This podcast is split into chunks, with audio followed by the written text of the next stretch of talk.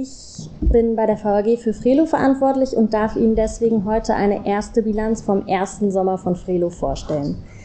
Wir haben inzwischen 400 Leihräder an 54 Stationen. Es fehlen noch drei Stationen, die in den kommenden Wochen aufgebaut werden und dann ist das Frelo quasi in seiner ersten Umsetzungsstufe fertig aufgebaut.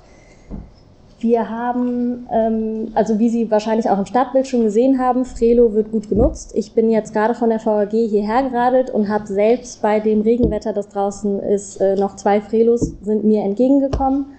Und das sieht man auch an den Nutzerzahlen. Es gibt inzwischen 11.000 registrierte und aktive Nutzerinnen und Nutzer bei Frelo.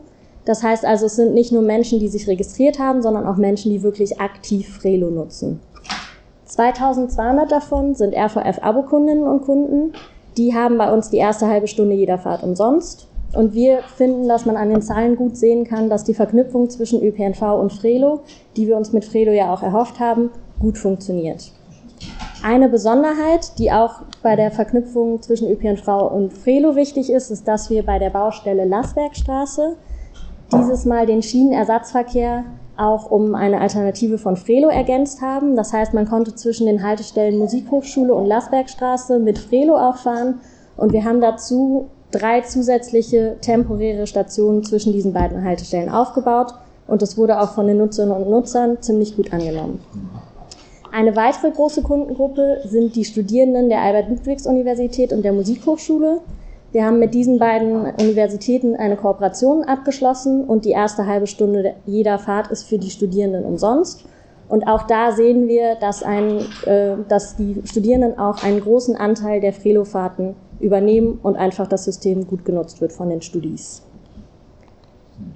Sie sehen hier einmal aufgezeigt die registrierten Nutzerinnen und Nutzer über die Monate verteilt, also einmal von Mai bis September in Gelb die RVF-Abo-Kundinnen und Kunden und in Blau die Studierenden. Es sieht jetzt aus wie schwarz, aber es ist eigentlich blau. Und äh, man sieht, es steigt immer weiter an, also es gibt immer mehr Nutzerinnen und Nutzer bei Frelo und das sieht man auch an den Ausleitzahlen, die ich Ihnen hier auch mal mitgebracht habe, auch wieder aufgeteilt von Mai bis September. In Mai hatten wir noch knapp unter 5000 Ausleihen. Wir hatten im Mai allerdings auch nur einen halben Monat, weil wir ja am 17. Mai gestartet sind. Und auch hier ist zu erkennen, dass die Ausleihzahlen jeden Monat ansteigen. Wir hatten jetzt im August 22.000 Ausleihen, im September 23.000 Ausleihen.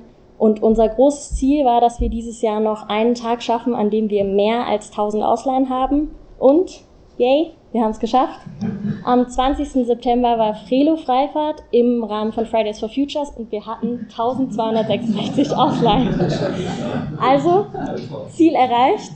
Und ich habe heute noch, ich habe heute noch mit meinem Kollegen von Nextbike gesprochen und von da auch nochmal die Rückmeldung gekriegt, dass Frelo eins der besten Systeme ist, die 2019 mit Nextbike gestartet sind.